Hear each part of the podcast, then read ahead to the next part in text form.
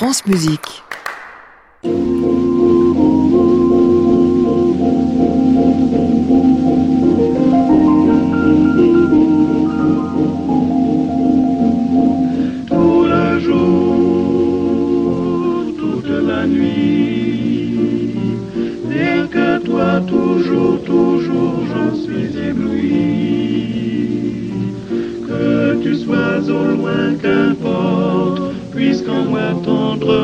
Je t'emporte, oh mon amour, nuit et jour.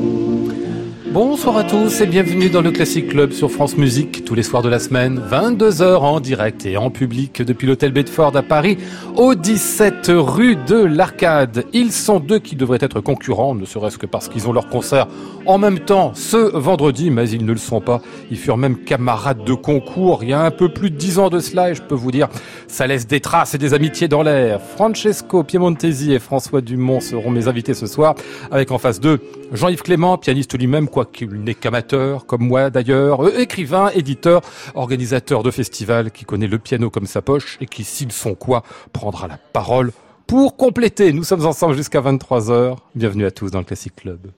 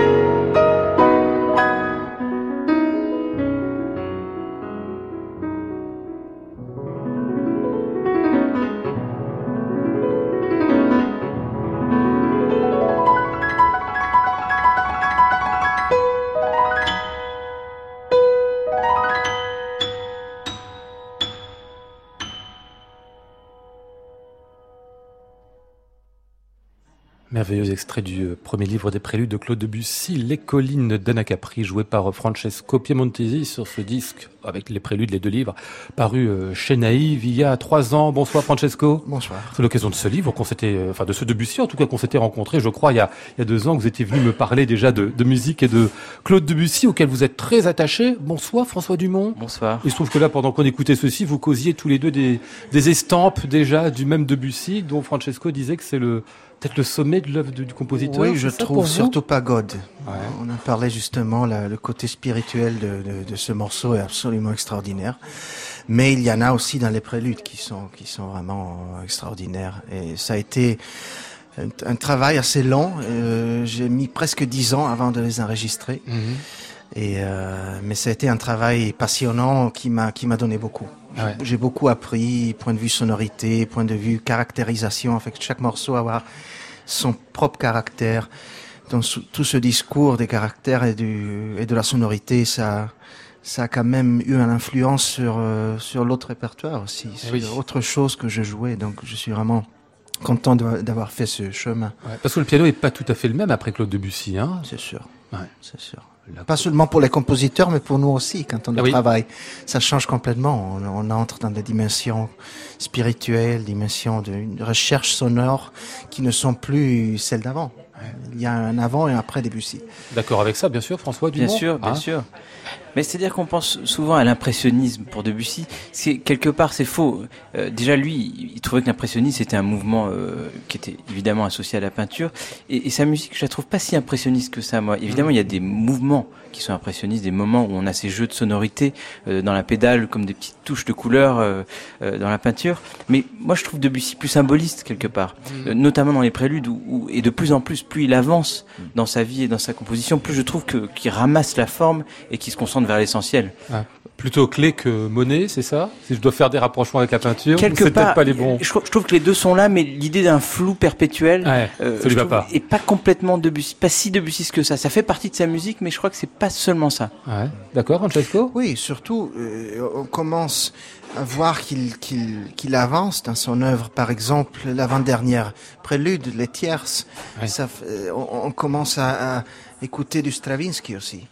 Et, je crois que les études, donc c'est, je crois, la dernière œuvre qu'il a écrite, en tout cas pour piano, euh, c'est un peu l'héritière de, de, cette recherche qui a commencé, par exemple, dans les tierces. Donc, mmh. on voit quand même un style tardif qui a dû prendre euh, euh, un peu, il a dû pencher à droite et à gauche. Euh, par des collègues qui étaient peut-être encore plus radicaux que, que lui il était à l'époque, comme mmh. Stravinsky justement. Ah, c'est vrai qu'il a beaucoup évolué, hein, François, enfin, euh, Claude Debussy. Oui, oui, énormément. C'est vrai quand on pense à la suite Bergamasque, le jeune Debussy ouais. euh, avec une grande fraîcheur, et on voit les dernières œuvres, les sonates pour violon, euh, sonate pour violoncelle, les œuvres d'ailleurs qu'il voulait faire un cycle de différentes sonates, il n'a pas pu à cause de la guerre, enfin à cause de sa mort, mais c'était lié à la guerre. Euh, cette toute cette époque-là, il y a une grande trajectoire, et, et, je pense évidemment pour penser à la peinture, c'est exactement ça. On part de Monet, on arrive à Paul Klee. Je trouve que c'est exactement euh, la bonne la bonne formule. Et, d'ailleurs, si on parle de, de, de, de, musique visuelle, ça tombe bien avec votre concert à vous, votre récital que vous donnerez euh, Salgavo euh, ce vendredi, parce que vous jouerez justement les estampes de Claude Debussy avec dans l'ordre Pagode pour la Chine, la soirée d'Engrenade pour l'Espagne, et puis Jardin sous la pluie pour la France, comme on sait, avec des imaginaires qui sont tantôt picturaux, tantôt sonores. Mais quand même, l'idée de la, de la peinture, du visuel est très présente dans cette œuvre, et d'ailleurs dans votre récital aussi. Hein oui, c'est un récital assez pictural, puisque la deuxième partie seront, est consacrée au tableau d'une exposition de Debussy. Ah oui qui sont évidemment inspirés de Moussorski, de Moussorski, pardon, oui, pardon, de Moussorski qui sont inspirés euh, des tableaux d'Artman, son très grand ami qui est décédé brutalement, que Moussorski aimait énormément. Mais on a aussi des tableaux que Hartmann n'a jamais euh, euh, dessinés, donc on a des tableaux qui sont seulement le fruit de l'imagination de Moussorski. Ah oui, c'est ça. C'est-à-dire qu'il invente en fait un visuel qui n'existe pas. Pour certains tableaux, ou en tout cas on les a pas retrouvés, mais ça m'étonnerait pas évidemment. Moussorski était un, un, grand génie aussi. Euh, bonsoir Jean-Yves Clément. Bonsoir. Ils sont très bien ces pianistes, vous devriez les inviter à vos festivals. Il euh, y en a un pour qui c'est largement fait. Ah ouais, Mon ami François, François à Nohant comme euh, Listomania. Et Francesco c'est prévu pour pour l'année prochaine à Nohant et j'en suis très heureux parce que je les trouve très sympathiques. Ah bah sympathique, excellent pianiste surtout. Oui mais vivant, la musique oui. c'est un, un, tout, oui. c'est pas, pas juste bien faire travailler ses doigts, c'est surtout faire travailler son esprit. C'est ce que pensait Liszt d'ailleurs. C'est-à-dire que vous aimez les pianistes qui sont non seulement bons interprètes, bons musiciens, mais qui en plus peuvent, avec lesquels on peut passer de bons moments, qui sont des gens normaux, c'est Euh, ça? C'est ça, qui sont oui, vivants et puis cultivés et puis qui dé- dégagent d'eux un humanisme. On parlait de ça tout à l'heure avec François et même avec euh, Francesco et un humanisme encore une fois qui me paraît très listien au fond Oui. des choses. Et on disait d'ailleurs avec Francesco qu'aujourd'hui les pianistes étaient de plus en plus avaient de moins en moins de réticence à l'égard euh, de Liszt puisqu'on est venu euh, sur ce sujet et c'est une belle et bonne chose et que Liszt comme tu le disais était pas une personne mais 40 qu'il était archi et ultra vivant et c'est ça qu'il faut être avant toute chose. Il est 22h10, vous parlez depuis 40 secondes, vous êtes déjà venu à Franz Liszt. Oui, j'ai Non mais pas- c'est, c'est- vous savez qu'on était parti sur Debussy, hein Oui, alors Oui, on, oui, on quand aurait, il avait on aurait réalisé. plutôt dû obliquer vers Chopin, alors à qui oui. les études étaient dédiées d'ailleurs, et pour lequel euh, Debussy avait une vénération, même si Liszt l'a inspiré. D'ailleurs, euh, Debussy l'a écouté. J'essayais de vous ramener vers Debussy en disant ça, c'était Mais j'adore Debussy. Ah, mais je m'en suis un peu occupé cette année, vous le savez. Je trouve que la France ne respecte pas le centenaire. Comment ça Bah, on m'a dit qu'il y avait Debussy. Oui. Où, quoi, comment Qu'est-ce qu'on fait. En haut, Et- tout en haut. Qui en était responsable de cette année Euh, C'est pas moi. Ah bah d'accord, bon. Mais moi, j'ai fait ce qu'il fallait pour l'honorer à Saint-Germain-en-Laye. Ouais. Euh, voilà. Pour le reste, je trouve ça un peu énorme. C'est un immense génie. C'est pas simplement un musicien. Il a cassé l'histoire de la musique euh, en deux et de l'art. Il a ouvert des passerelles euh, vers l'Orient. Enfin, le monde entier euh, peut s'imprégner aujourd'hui de Debussy. Et c'est pas seulement un grand compositeur. Pour ça, il est un peu comme Liszt. Ouais. Il Et on lui a pas rendu suffisamment hommage à votre, à Non, votre pas du tout. C'est-à-dire que Debussy François. est quelque part difficile en fait. Je trouve que c'est pas forcément la musique la plus publique. Et souvent, j'ai, quand moi je joue beaucoup Debussy aussi, enfin et Francesco peut-être a la même la même expérience. J'ai souvent des personnes publiques qui viennent me voir. Ah moi j'aime pas beaucoup Debussy, mais mais là j'ai bien aimé. Je pense que c'est quelque chose qui fait peur. Les gens ont l'impression que c'est un monde un petit peu froid, alors que ça l'est pas du tout. Euh, peut-être justement en raison de ce symbolisme dont on parlait et cette grande sophistication aussi, sophistication de l'écriture, sophistication des timbres. Ça peut. Oui, euh, mais c'est tellement sensuel et voluptueux en fait que tout, ça, c'est Évidemment, mal oui, de oui. connaître. Et puis il y a quand même un, un côté suspendu. Et si on joue les préludes, ça on le sent quand on est pianiste. Quand même, on joue, on est musicien, on joue devant un public. On a toujours une oreille quelque part qui écoute un peu le public. Et là, euh, je crois que tu as, as dû faire des expériences pareilles, mais au bout de 30-40 minutes, on sent qu'il est quand même difficile de de retenir l'attention du public. On sent que il y a quand même quelque part une certaine difficulté à, à être, euh, rester concentré jusqu'au bout. Peut-être euh, à cause de, de, de ces harmonies qui, qui, qui glissent l'une à l'autre, qui, qui restent. C'est un discours quand même suspendu qui n'a jamais, qui ne laisse peut-être jamais l'espace à une interprétation noire ou, ou blanche. On sait pas, c'est- pas comme ça, mais c'est Ouais. pas. C'est pas Beethoven. C'est voilà. C'est entre, euh, c'est quelque chose que nous aussi on doit chercher dans nous-mêmes. Et ça, c'est quand même, euh, ça, ça demande une, une partie de concentration assez importante de la part du public. C'est une musique de l'implicite, c'est très suggéré. Et puis c'est une musique de contemplation aussi. C'est évidemment, Mm. c'est pas une musique qui est totalement dans l'action et qui va forcément faire réagir tout de suite l'auditeur. Donc ça demande de se mettre dans un état Mm. profond. Euh, on essaye de susciter ça. Eh ben, écoutez, vous me parlez fort bien de Claude Debussy. On va voir si vous m'en dites autant sur Mozart. Tiens, on va l'écouter avant, sous les doigts de François Dumont.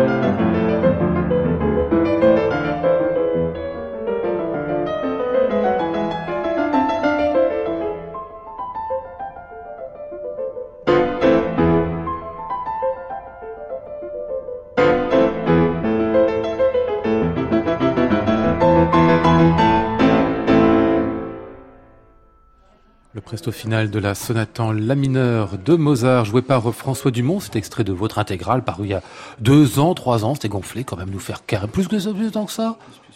Plus, plus, plus, ah, carrément Je 10 ans. dirais, je dirais quasiment 10 ans. C'est pas vrai. Un péché de jeunesse. euh, Ouais, bah, Par moi, c'était il y a pas longtemps. Oui, bah oui. Il fallait être un peu fou quand même pour faire. Ah, bah, C'était encore pire parce que je veux dire, vous aviez euh, combien 20 23 ans, 24 ans quelque chose comme ça. Ah oui, oui.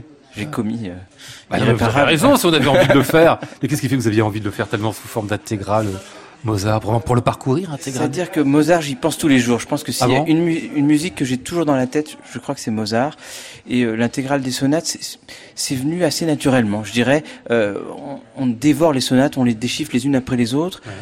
Il y a eu cette opportunité-là, j'ai fait plusieurs fois en concert. Et puis après, c'est, on se laisse prendre totalement à cette idée d'intégrale. C'est-à-dire que la musique prend possession de vous. C'est comme les préludes de, de Debussy ou un grand ensemble comme ça. Je pense que vous êtes immergé complètement. Oui. En fait, c'est des univers, tous ces trucs-là. Enfin, je veux dire, la musique pour piano de Debussy, les sonates de, de Mozart, des univers entiers. Donc, je comprends qu'on puisse éventuellement euh, se perdre un peu là-dedans, quoi. Enfin, aimer ça. Oui, on est un pianiste différent à chaque fois et je pense que c'est même une étape de sa vie. Je dirais qu'on devient, ça nous fait grandir en tant que musicien. Ouais. Enfin, moi, je sais que d'enregistrer toutes les sonates de Mozart ou, ou tout Ravel, voilà, toi, j'imagine, quand tu as fait euh, tous ces préludes de Debussy, c'est pas anodin, c'est au-delà de jouer du piano. Je pense qu'on n'en ressort pas indemne. Euh, J'espère qu'on en ressort meilleur ou en tout cas euh, plus Ouais. riche de quelque chose. Ouais. Mozart, vous le jouez beaucoup aussi, hein, Oui, en Francesco fait, j'ai fait, j'ai- pas sur disque, mais j'ai fait l'intégrale des sonates en concert. Euh, moi aussi, j'avais envie de, de faire ça. J'avais envie de. J'en avais joué peut-être une, peut-être un tiers ou une, oui, un tiers plus ou moins. Et puis j'ai pensé un jour, ça serait quand même intéressant de de, de le travailler, de, de parcourir cet univers sonore. Et euh, par hasard, plus ou moins par hasard, j'étais, je dînais avec le directeur de Wigmore Hall à Londres et après un, un bon verre de, de Bordeaux, il m'a demandé si j'avais des rêves à réaliser. Et je- en fait, j'ai dit, un des rêves, ça serait quand même de faire l'intégrale des sonates. Euh, Et le jour après, il m'a, il m'a contacté, il m'a donné quand même toutes les dates pour le faire. Et donc j'ai commencé. Et, et c'était un mois après, donc fallait tout faire. Non, quand même non, pas. Non, non, non. J'ai quand même pris du temps et j'ai, je les ai joués. J'ai fait six concerts et j'ai fait deux concerts par an. Donc j'ai quand même. Ah oui. pris mon temps. pris le temps. Mais là aussi, comme disait François, euh, c'était un parcours euh, passionnant, difficile, parce que parfois on est tourmenté, on trouve une sonate qui, qui peut-être on pensait bien connaître, et après on commence à la travailler et c'est l'enfer, parce qu'elle sort pas, on comprend pas pourquoi elle sort pas de cette façon comme on l'avait. On a, on a toujours une image sonore Ah intérieure, mais pour certaines raisons qu'on peut pas expliquer, et toujours, euh, on n'arrive pas tout de suite à trouver cette image. Et parfois, ça, après deux jours, on trouve la solution, mais parfois, ça prend des années. Et il y a eu des sonates où ça a vraiment pris des années. Mais je crois que, que là aussi, euh, ça m'a donné quand même une, une, euh, quelque chose dans ma vie de musicien. Je suis sorti et j'étais un pianiste différent. Mmh, ce que disait François tout à l'heure. Mais D'ailleurs, c'est- beau cette idée qu'on a finalement une image intérieure d'une œuvre et que le, tout le travail du pianiste, finalement, une fois qu'on a dépassé les problèmes techniques, et vous, vous les avez dépassés depuis longtemps, messieurs, bah, il suffit finalement d'essayer de tendre vers cette image. Enfin, je dis suffit. C'est compliqué, manifestement, François. hein. C'est compliqué, et puis je dirais que déjà concevoir l'image, c'est quelque chose de compliqué parce que c'est en perpétuelle évolution. Moi, vous voyez, euh, euh, Mozart, par exemple, cette sonate, je, la joue énormément, mais euh, je la joue très différemment maintenant. Et pour autant, je suis pas sûr que ce soit beaucoup mieux, en fait. Évidemment que moi, je suis convaincu que c'est mieux puisque je le fais différemment, mais je pense qu'on c'est difficile d'avoir le recul nécessaire pour se juger soi-même. Et Mozart, bon, Schnabel avait tout compris. Il disait c'est trop facile pour les enfants, trop difficile pour les adultes. Et, et c'est vrai, parce que dès qu'on commence à entrer dans le cœur de cette musique, c'est très difficile de retrouver cette simplicité qui est une fausse simplicité, Eh oui, oui, en oui. parce que c'est une musique très complexe. Ce qui fait qu'on se dit parfois, c'est au moment du déchiffrage, finalement, qu'on est plus au cœur du sujet, quoi. Ça peut arriver. Pour la découverte. hein. Ça peut arriver. Euh, Jean-Yves Clément? Il faut que je parle sur Mozart. Ah bah, je sais pas, vous, j'ai l'impression que vous me faisiez un signe de l'air de dire, j'ai un truc à dire. Ah non, non, pas du tout. Ah non, pas du tout, pardon, euh, Diderot disait que pour en parler, il faudrait tremper sa plume dans l'arc-en-ciel. Ah, c'est compliqué. Je pense que ce qui caractérise Mozart, c'est qu'on est toujours au, au- au bord de l'abîme de l'essentiel, je dirais. Un peu le, le plus beau Debussy est comme ça, le plus beau Chopin est comme ça, un certain Liszt aussi. C'est que la musique, elle existe toujours, comme je dis, avec euh, la permission du silence. Eh bien, c'est avec le silence qu'on se bat, c'est vers lui qu'on va. Et on sent bien que ces musiques, elles ont ça à l'intérieur, c'est qu'elles se confrontent en permanence au silence. Elles sont pas là pour rien dire, même si elles disent si peu qu'on a l'impression qu'elles cherchent à ne rien dire. Mais ce rien dire est plus essentiel que de ne rien dire, bien sûr. C'est la musique elle-même. Et c'est ce paradoxe qui est épouvantable, en fait. Rapport au silence, en effet, oui. oui, C'est-à-dire que la musique en, en vient, elle y revient, puis c'est tout le, le Mais parcours. le but de la musique. je pense que c'est le silence. Ah bon? C'est ce qu'elle a à nous dire. ah bah oui, et les plus belles sont celles qui sont très proches de, de, de s'éteindre. C'est- Elles se tiennent dans ce paradoxe. La berceuse de Chopin, par exemple, François, que tu connais si bien, c'est- elle ne fait que ça, de varier le, Suspendu. le oui. silence jusqu'à s'éteindre tout à fait. Mais déjà au départ, on est dans, on est dans ce rien à venir qui est déjà là. C'est tout. Enfin bref. Bah, écoutez, Oui, oui, ou, les, ou le silence dans la vallée d'Obermann, je veux dire, il y a, il y a Ah des oui. moments où quand même on, on sent Bien toute sûr. la puissance de, là, du- là très, morceau. hein. très opératique Oui, là dans, la, dans, dans Liszt, euh, bien sûr. ça vous rend abyssaux, hein, Mozart. Hein. On va y rester un peu quand même. Cette fois avec... Saut euh, ou Abysso So- non, pas Abysso. est-il, est-il bête? Euh, Francesco Piemontesi, cette fois, dans cette euh, sonate euh, Köchel 284.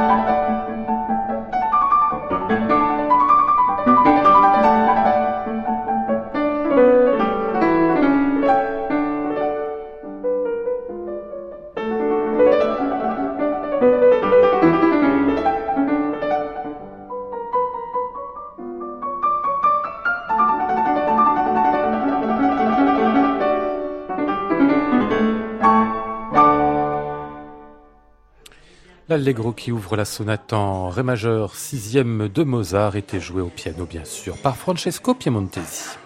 Classic Club, Lionel Esparza, France Musique. Francesco qu'on retrouvera euh, en concert dans le concerto en sol de Maurice Ravel ce vendredi 12 euh, octobre avec l'orchestre philharmonique de Radio France, une Gomez Marreur. On en reparlera un peu plus tard dans cette émission avec vous, euh, Francesco. Mais je voudrais revenir à cette date de 2007 que j'ai à peine évoquée en début de programme, celle où vous fûtes tous les deux finalistes du concours Reine Elisabeth. bon souvenir, moyen souvenir, j'ai l'impression que c'était plus dur que le bonheur, hein, Francesco Piemontesi. En tout cas, c'était une belle expérience parce que, euh, surtout quand on est très jeune, on était encore en train d'étudier. Un concours, ça nous permet vraiment de préparer un certain répertoire et de l'avoir vraiment prêt, euh, en sachant que quand même, ça doit être du, grand niveau parce que il y a un jury, il y a la télévision, il y a la radio. On peut pas quand même mettre tout à côté, ça marche mhm. pas. Et donc pour ça, euh, ça nous apprend à travailler. Mais c'est sûr qu'au point de vue fatigue, c'est énorme parce qu'on avait quatre semaines euh, à Bruxelles, donc dans une famille d'accueil, et, et, les dix derniers jours, euh, donc avant la finale, on était renfermés à la chapelle musicale à Waterloo, euh, sans euh, téléphone portable, sans ah contact avec l'extérieur, mhm. et il fallait travailler le concerto qu'on avait euh, choisi. Dans mon cas, c'était le si bémol de Brahms, une sonate classique. J'avais joué la sonate si la petite sonate en si bémol de Mozart et le concerto imposé qui euh, qu'on connaissait pas, qu'on nous donnait le, premier jour. Et donc imaginez-vous, après quatre sept euh, semaines de, de de, de, de, concours, à arriver et se faire enfermer à cette chapelle. Et après jouer la, la finale, c'était quand même, c'était quand même énorme. Ah donc, euh, et, et, surtout, si après, euh, j'ai eu, j'ai eu un prix, et donc on est tout de suite parti en tournée, la tournée des lauréats. Il n'y avait pas le temps pour euh, pour faire ses vacances. Ah oui, pour respirer un peu. Pour respirer. Donc c'était quand même assez dur, mais ça m'a ouvert beaucoup de portes, c'est mmh. sûr. Ça m'a donné beaucoup de contacts. Et... J'entends bien comme qu'aujourd'hui, le signe de l'enfermement et d'un moment difficile, c'est celui où on vous prive de votre téléphone portable.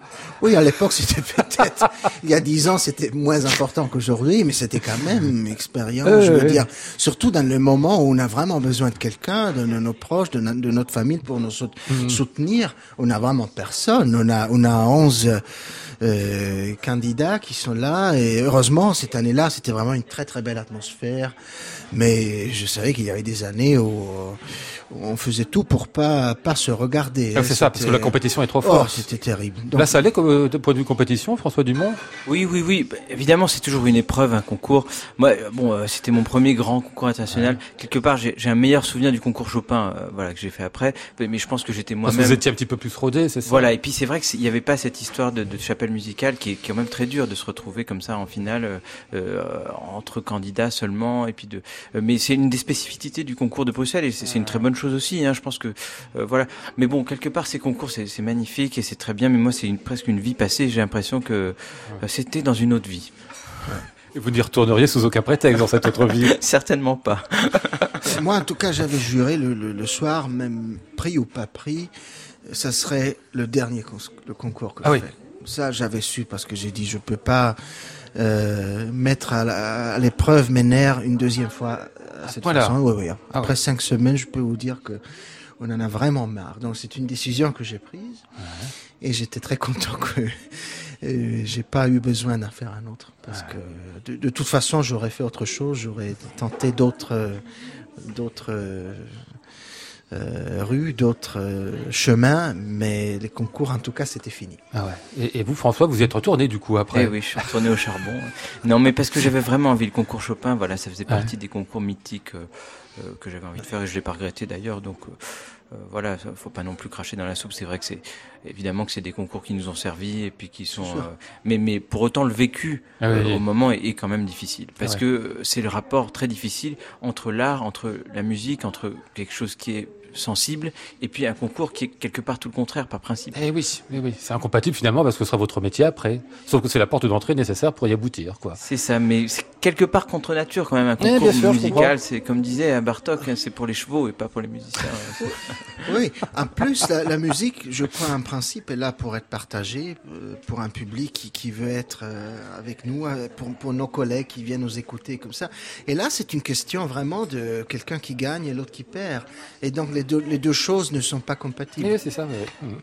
Allez, on va entendre un extrait de votre dernier disque. Euh, François Dumont, il est consacré à Jean-Sébastien Bach. Il est paru il y a un an, quelque chose comme ça, à peine, c'est ça. hein. On va l'écouter d'abord, vous nous en direz deux mots juste après.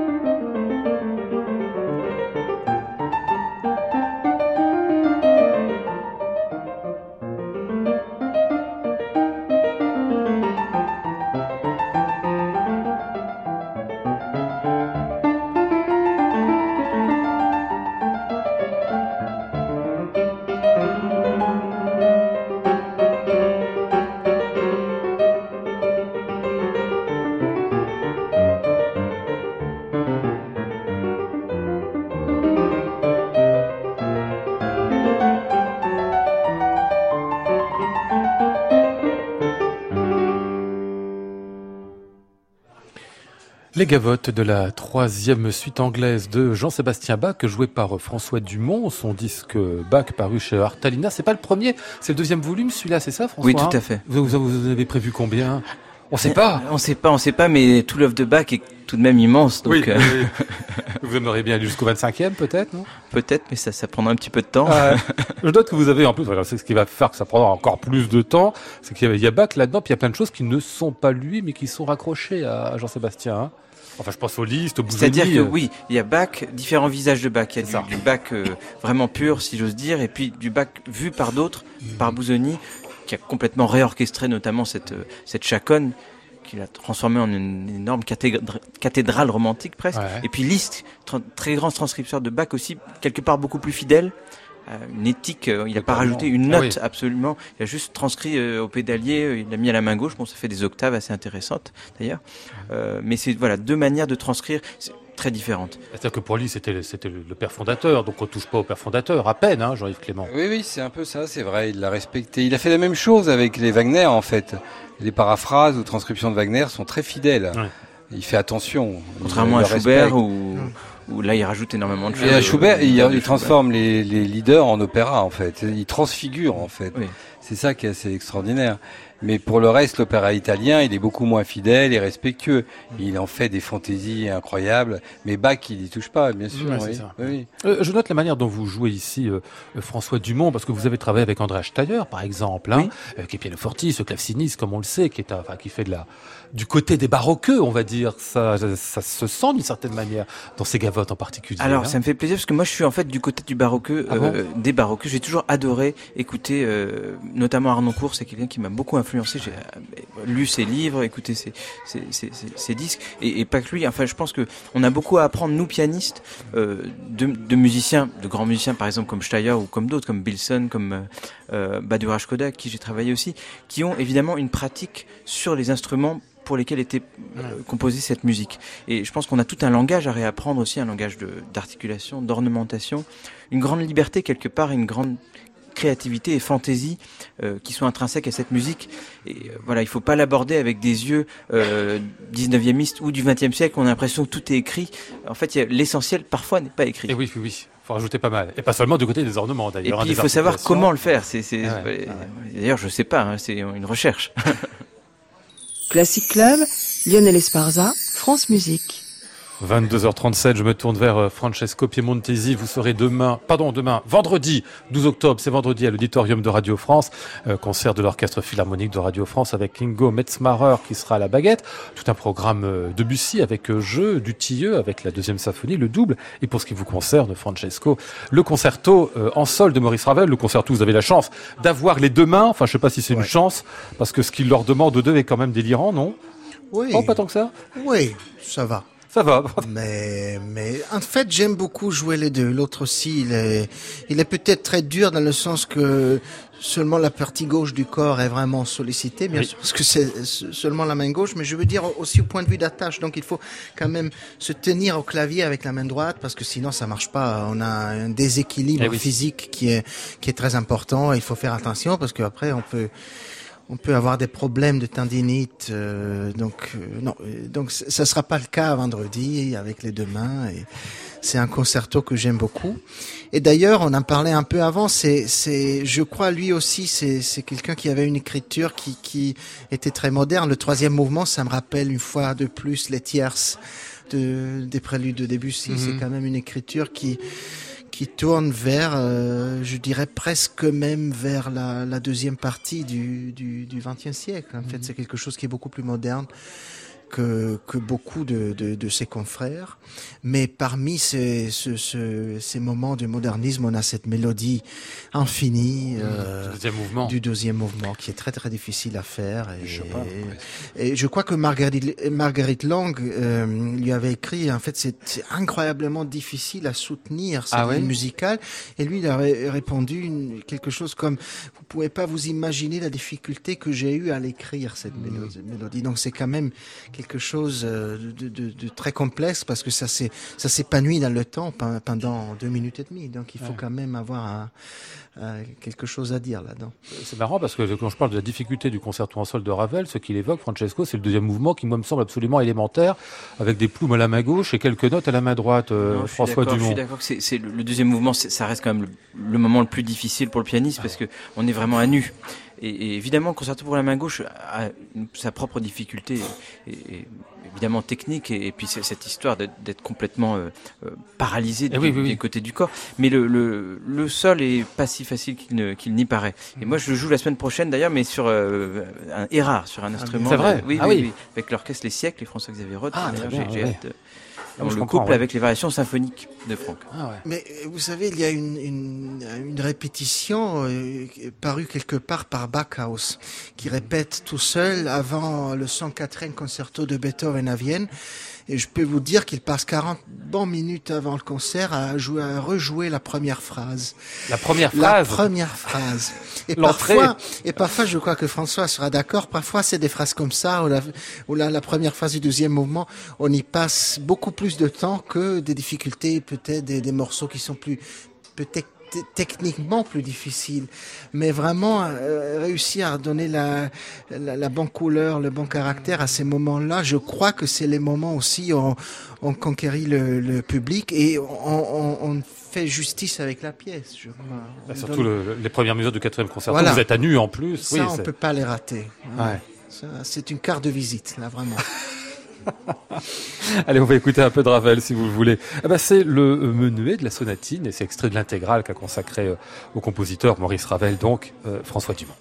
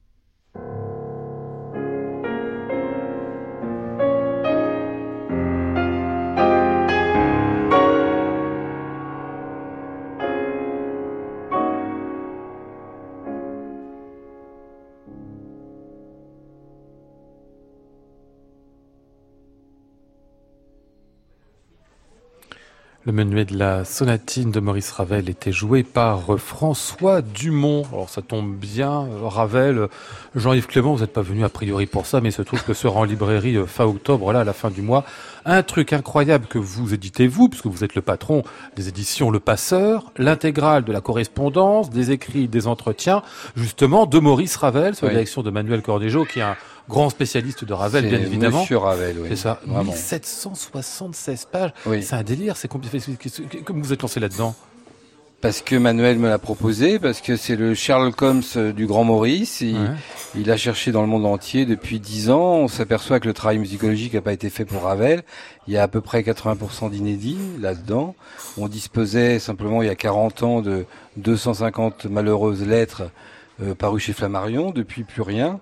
Nous, on propose euh, 2500, je sais plus, documents. Il y a, oui, 1800 pages, euh, des révélations partout. Ah oui. Et lesquelles, lesquelles? Ça va non, être ça, formidable. Ça, ça. Manuel Cornejo vous les donnera. Ah oui, il veut pas me dire. La fin du mois, mais c'est vrai de, c'est étrange de constater qu'on a fait un travail formidable pour Debussy, sauf cette année où on n'a pas bien mm -hmm. célébré son centenaire, et rien pour Ravel. Il est spolié à tout niveau. Il est même spolié par rapport aux histoires euh, d'ayant droit, etc. Voilà. Mais ça, peut-être que Manuel y reviendra aussi. Mais il a été aussi maltraité. Lui qui était si gentil, finalement, il vaut mieux être méchant dans la vie pour être honoré. C'était le cas de Debussy, même si je, je l'adore. Et voilà. Enfin, c'est une somme historique, euh, patrimoniale, je dirais, qu'on publie au passeur, effectivement. Et, et vous y reviendrez, bien sûr. ah oui, oui, oui, ça on va en parler, parce que c'est incroyable. On, on, attend ça quand on aime Ravel, évidemment, François. Et vous verrez ce style hein. acéré, caustique, drôle qu'il a, cette pudeur, enfin, que, euh, tiré à quatre épingles comme il était, vraiment un gentleman, euh, un seigneur euh, d'une modestie totale, puis un grand génie, accessoirement. Ah bah oui, oui, en plus. Il parle de musique. Ah ouais. Ouais, on est content de voir arriver ça aussi, hein, Francesco ah oui, Piemontesi. Hein. Et puis c'est le disciple vrai de Liszt, puisque ah oui quand même on en parle un peu. Oui, oui, non, de Liszt. On va en parler dans un instant. Euh, Ravel, il l'adorait, le vénérait, il le dit ouvertement, sans pudeur, pas comme Debussy. Il aimait aussi autant Chopin, mais euh, Liszt beaucoup, et même des choses étranges comme des poèmes symphoniques pour l'époque. Et, et, vraiment, il lui doit beaucoup. Et toute son écriture de piano, vous le savez bien, les amis, euh, oui, est, dédié à Liszt. Sans, sans Liszt, Feu Follet, euh, Méphisto, des choses comme ça, on se demande ce que serait devenu l'écriture de Ravel.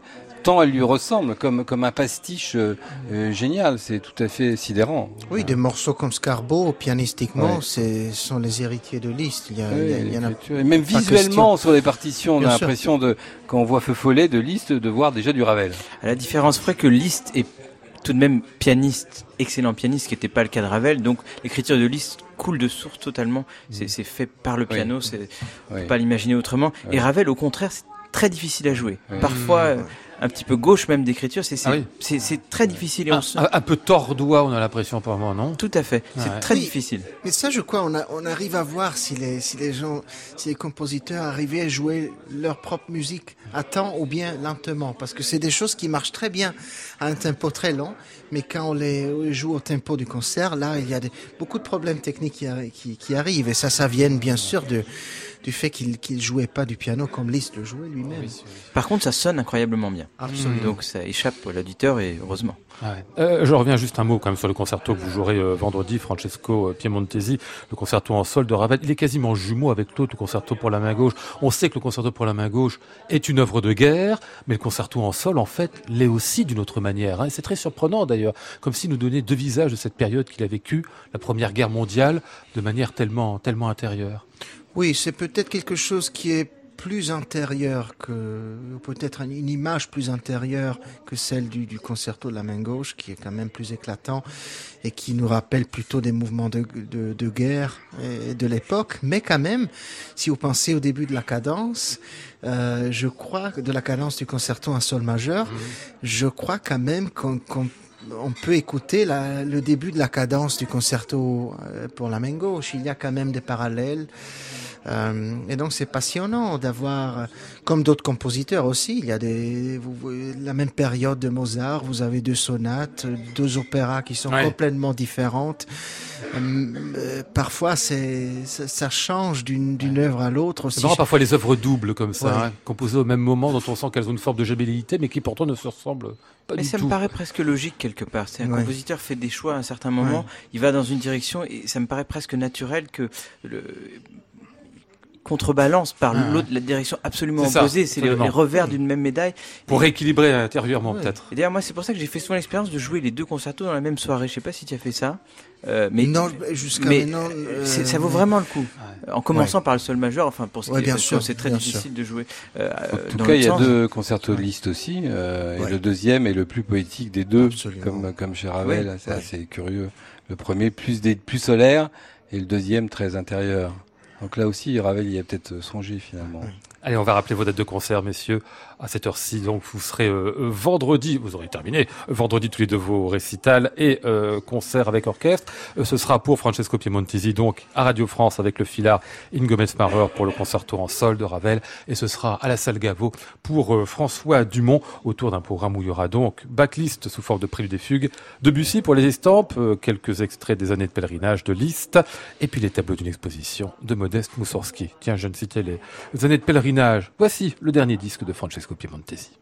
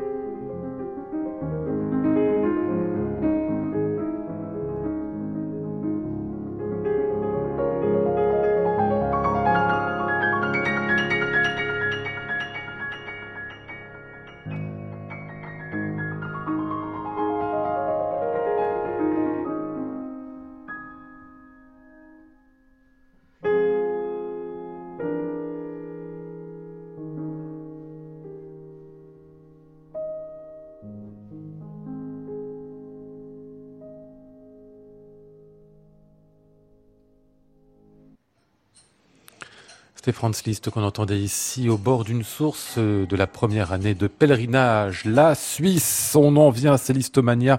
Euh, Jean-Yves Clément, euh, le festival Franz Liszt, que vous, vous, ça fait combien de temps vous consacrez aux compositeurs C'est la festival 17e. 17e tout de même, avec un thème cette année, l'Orient de Liszt, de Tchaïkovski à Debussy, c'est-à-dire oui, l'Orient. c'est riche, oui, très riche. Oui, parce que l'Orient c'était chez les Russes, mais Debussy louche aussi vers, vers lui. Et quant à Liszt, il a fini sa carrière en en 47, vous le savez, en jouant euh, à Constantinople, Istanbul, devant le grand sultan.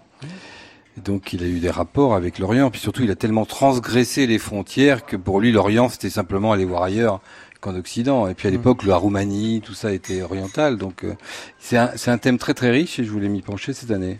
Euh, alors le, au cours de ce, de ce, de ce festival, pardon, qui se déroulera à Châteauroux du 21 au 26 octobre, beaucoup d'artistes avec une figure un peu centrale qui est celle de Bruno Rigouteau qui sera présent assez long, longtemps. Il dirige les masterclass. Il y a aussi des classes d'improvisation avec Carole Beffa. Il, y a, il, y a, des ateliers pour enfants. Il y a des, des concerts dans les cafés. François, c'est ça. Et puis les grands concerts du soir. C'est tout un dispositif. C'est toute une vie le festival 10. C'est pas juste un alignement de, de concerts c'est tout un ensemble de choses. Et même des actions humanitaires, j'ai cru comprendre, qui permet de retrouver aussi ce qu'était Francis, parce que on sait qu'il fut un des premiers à avoir ce type d'action. À hein. partir de cette année, grâce à la Fondation euh, Vinci, on lance une vraie action humanitaire avec euh, l'association des services sociaux de la ville de Châteauroux. Donc on va vers les foyers de migrants, de l'enfance, Emmaüs, etc. Des jeunes musiciens du festival comme Nathanaël Gouin et d'autres iront jouer vers eux, eux viendront vers nous. Et c'est vraiment un festival dans le festival. Ça appartient entièrement à l'esprit de liste et ça, mmh. je tiens à ce que ça soit pérennisé.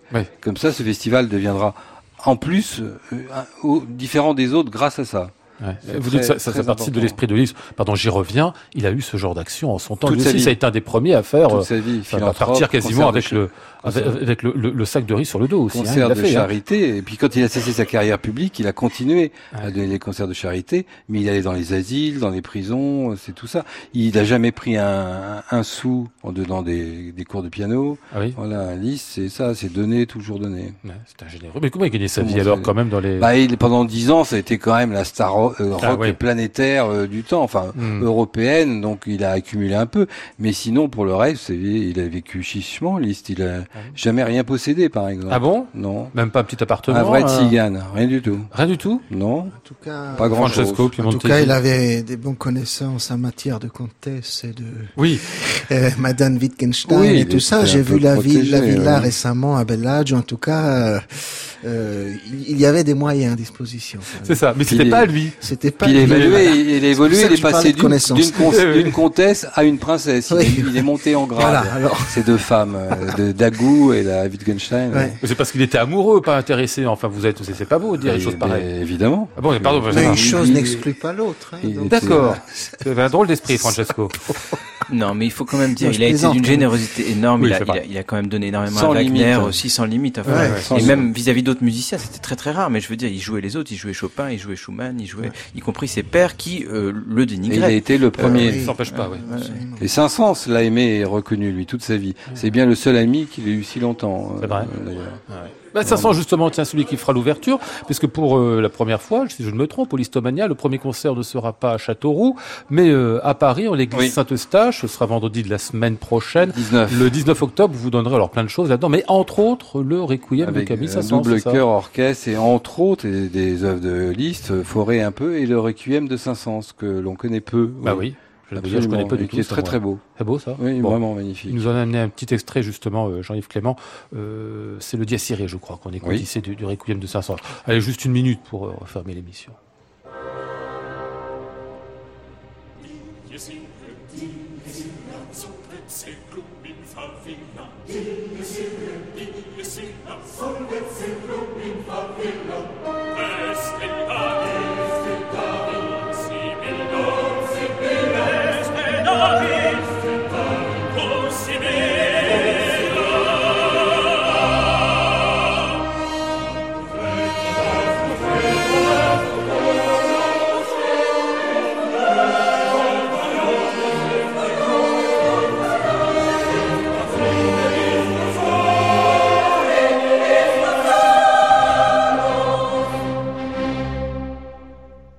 C'était rapide, hein, même 40 secondes hein, de, de, ce requiem de Camille Saint-Saëns, dirigé ici par Jacques Mercier, qu'on pourra donc voir euh, en concert en prélude parisien au Listomania édition 2018, euh, vendredi 19 octobre.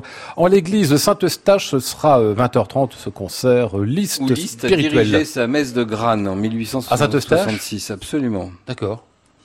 Bah, Paris était son port d'attache hein, pendant Il, il a joué ans. partout en fait. Hein. Oui, Ah, mais ouais, surtout à Paris. Les Listomania, ce sera donc sinon pour le reste du 21 octobre au 26 à Châteauroux. Et, euh, bah, c'est la fin de cette émission. Il ne me reste qu'à vous remercier, messieurs. Merci beaucoup. Merci à vous. Merci à vous.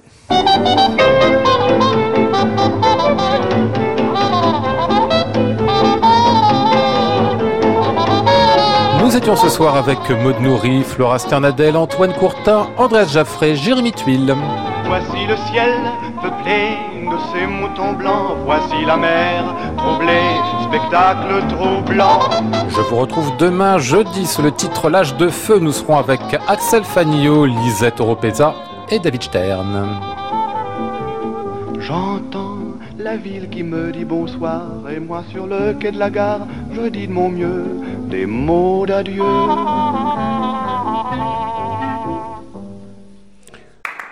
À réécouter sur francemusique.fr.